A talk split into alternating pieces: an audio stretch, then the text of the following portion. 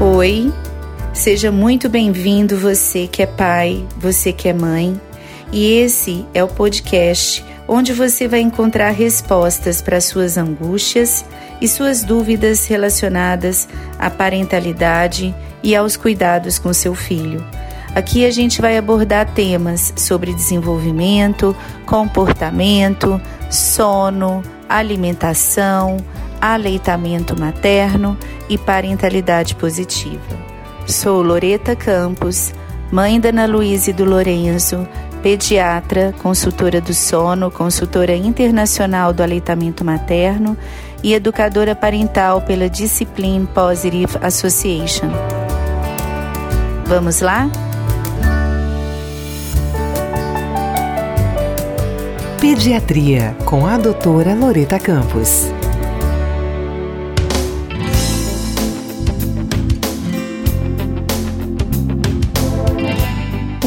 Dúvida muito frequente que escuto no consultório é: Loreta, eu aplico a vacina na rede pública ou privada no meu filho? Existe diferença entre elas? Vamos falar um pouquinho sobre isso?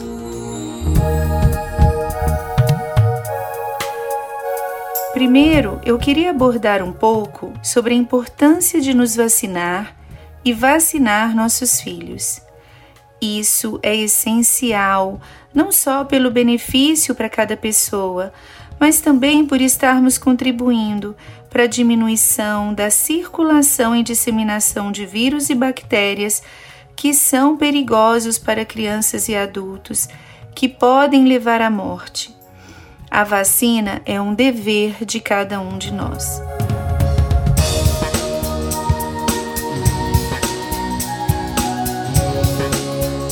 Agora, vamos voltar ao tema tão esperado. Eu devo aplicar as vacinas no privado? Vale lembrar que o calendário nacional de vacinação do sistema público no Brasil é um dos mais completos do mundo. Então, nossas crianças estão bem cobertas caso os pais não consigam pagar pelas vacinas. Por outro lado, as vacinas da rede particular apresentam, na maioria delas, uma cobertura vacinal maior. Vamos falar um pouquinho sobre cada uma delas.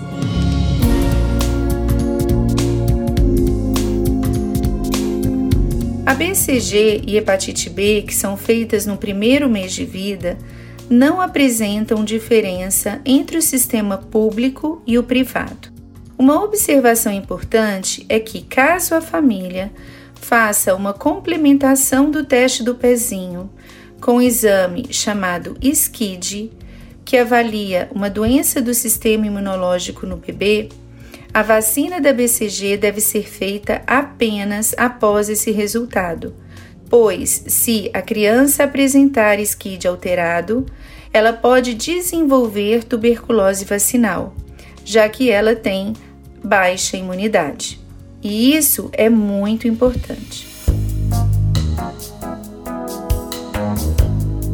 As vacinas do segundo, quarto e sexto mês apresentam diferença entre a rede pública e privada. No posto de saúde temos a pentavalente, que, como o nome diz, protege contra cinco doenças: difteria, tétano, coqueluche, hemófilos e hepatite B. O lado ruim é que vai ser necessário uma picadinha a mais no público da VIP, que é a vacina que protege para poliomielite, o que não ocorre na rede particular, pois a VIP está incluída dentro da hexavalente. No privado, as reações também são menores, porque a hexavalente ela é acelular. Outra diferença é que nesses meses o bebê recebe a vacina para pneumococo, sendo a do particular 13 valente e a do público 10 valente, ou seja, a da rede privada cobre três sorotipos a mais de pneumococo, sendo duas doses e um reforço com um ano no público e três doses e reforço com um ano no privado. O pneumococo, gente, é uma bactéria responsável por otites, pneumonias, sinusites, meningites. Então, se a gente pode fazer uma cobertura maior, isso vai ser muito bom para a criança.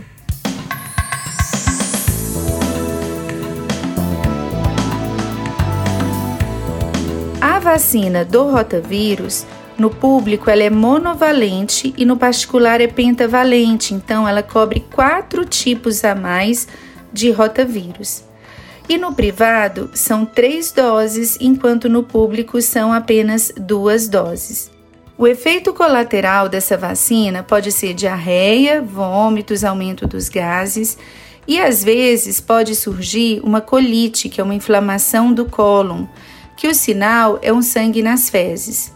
Quando acontece isso, gera muita dúvida em saber se é uma colite ou alguma alergia alimentar ou se é uma colite pela vacina. Então, o que, que a gente tem que fazer? Tem que excluir o leite da dieta materna se esse bebê estiver em amamentação, ou usar uma fórmula especial caso esse bebê esteja usando uma madeira. E a gente exclui então a proteína do leite de vaca por 30 dias na dieta do bebê. E depois de 30 dias, a gente faz o teste de provocação oral, libera o leite na dieta materna, ou retorna à fórmula comum. Se o bebê sangrar, é porque é realmente uma alergia alimentar. Se não sangrar, é porque era uma colite da vacina.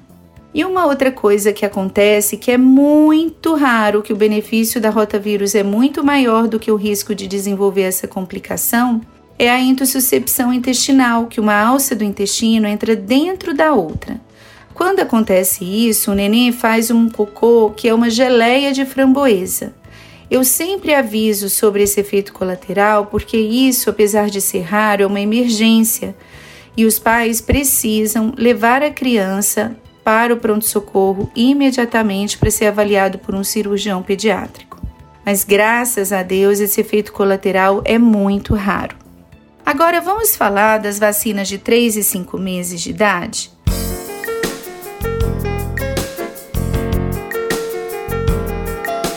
Nessa época, o bebê recebe a vacina antimeningocócica, que é uma bactéria que causa meningite. No Brasil, o meningococo mais predominante é o meningococo C, e por isso é feita a cobertura no calendário do SUS. Na rede particular, existem duas vacinas para meningite: a CWY, que além do meningococo C, protege também para as cepas do meningococo A W e Y numa mesma vacina.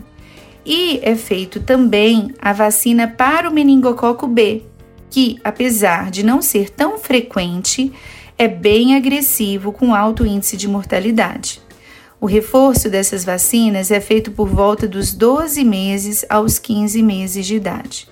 Então, resumindo, a diferença das vacinas de 3 e 5 meses é que no público é oferecido só o meningococo C, e no particular é feito o meningococo C e o meningococo B.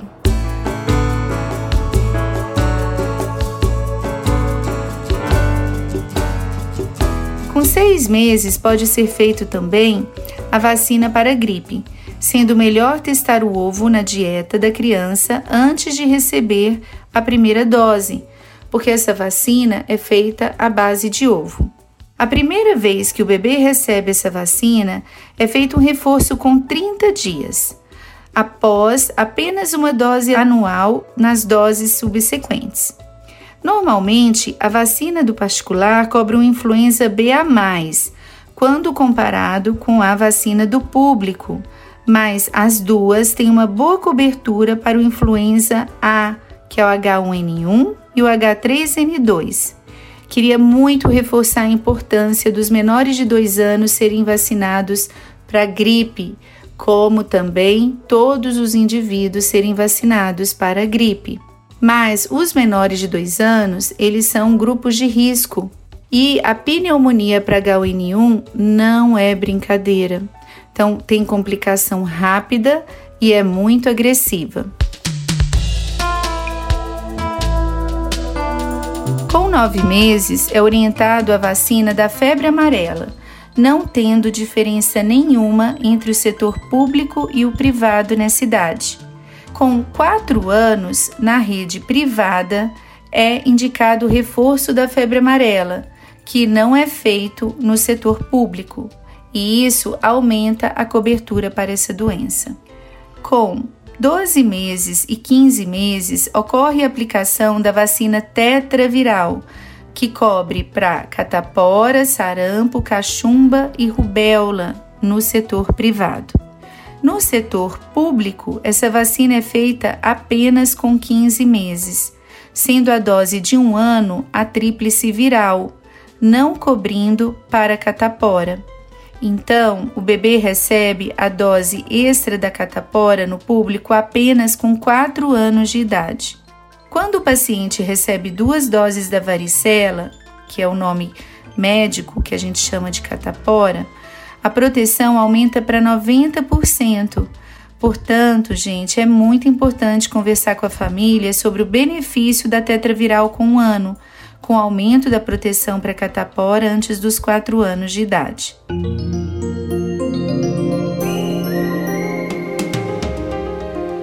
Em relação à vacina de 15 meses, no público é feito DPT e pólio, que cobre difteria, tétano e coqueluche, e a poliomielite, que é feita através da gotinha nessa idade, enquanto no particular é realizado a pentavalente, que inclui o quarto reforço do hemófilos, com aumento da proteção para doenças invasivas por essa bactéria, e também terá a cobertura da poliomielite através da VIP, que está incluída na pentavalente.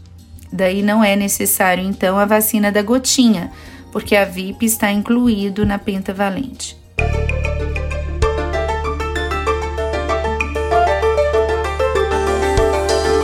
A vacina da hepatite A é feita no público apenas com um ano de idade e uma dose.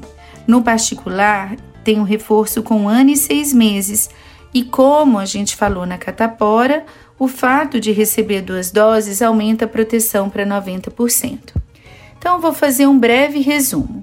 Com 2, 4 e 6 meses, a criança pode receber no público a pentavalente, a VIP, a pneumo 10 valente e a rotavírus, sendo duas doses da pneumo 10 valente e duas doses do rotavírus. No particular, é feito nesse período, com 2, 4 e 6 meses, a hexavalente, a pneumocócica 13 valente e a rotavírus, sendo que a pneumo 13 valente e o rotavírus são três doses. E essas doenças é feito reforço com 15 meses, que no público é feito DPT e pólio, e no particular é feita pentavalente.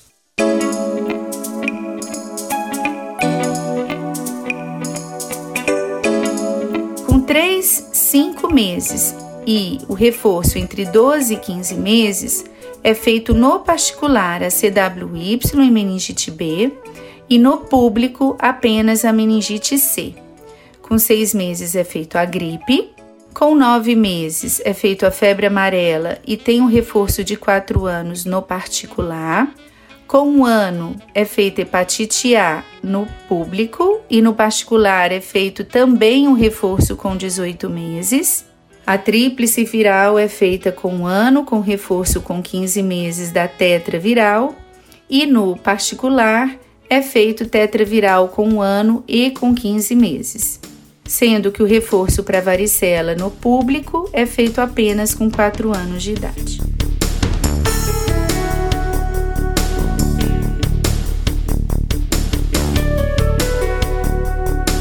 Para finalizar, vamos abordar sobre as vacinas da doença mais falada no mundo, Covid. Falamos tanto sobre esse tema nos outros episódios e não poderíamos deixar de falar sobre esse assunto. No Brasil, atualmente temos a Coronavac, Pfizer e a AstraZeneca.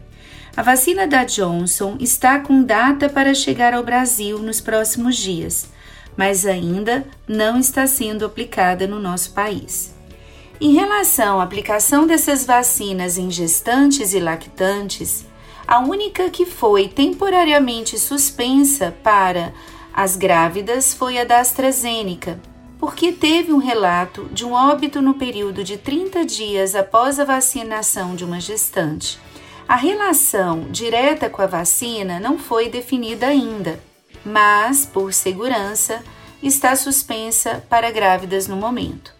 As demais, Coronavac e Pfizer, estão autorizadas para gestantes e também lactantes. Existem trabalhos que mostram anticorpos em leite materno após a vacinação de mulheres que estão amamentando. Por isso, vem surgindo uma campanha muito forte para que as mulheres que estejam em aleitamento materno possam ser vacinadas como uma forma de proteção para os bebês contra o Covid. Em relação às crianças, tem um estudo de fase 2, um estudo chinês da vacina Coronavac em crianças entre 3 a 17 anos. Em um pré-print no Lancet, esse estudo mostrou ótimo perfil de segurança, com efeitos colaterais muito leves e a formação de anticorpos neutralizantes em 96% dos participantes e 0% no grupo placebo.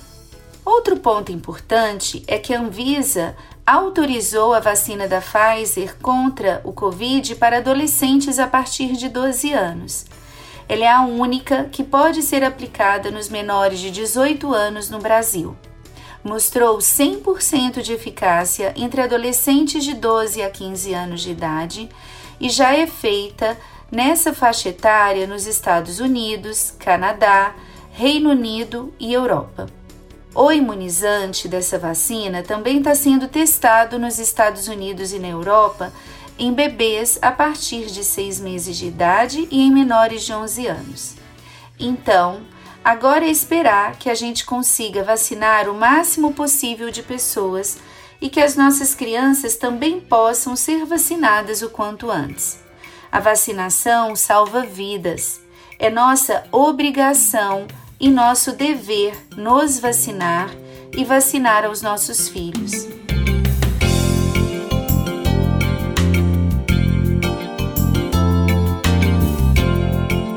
Espero que eu tenha ajudado um pouquinho vocês nessas principais dúvidas sobre o assunto das vacinas. Lembre-se, vacinar salva vidas e é um dever de cada um de nós.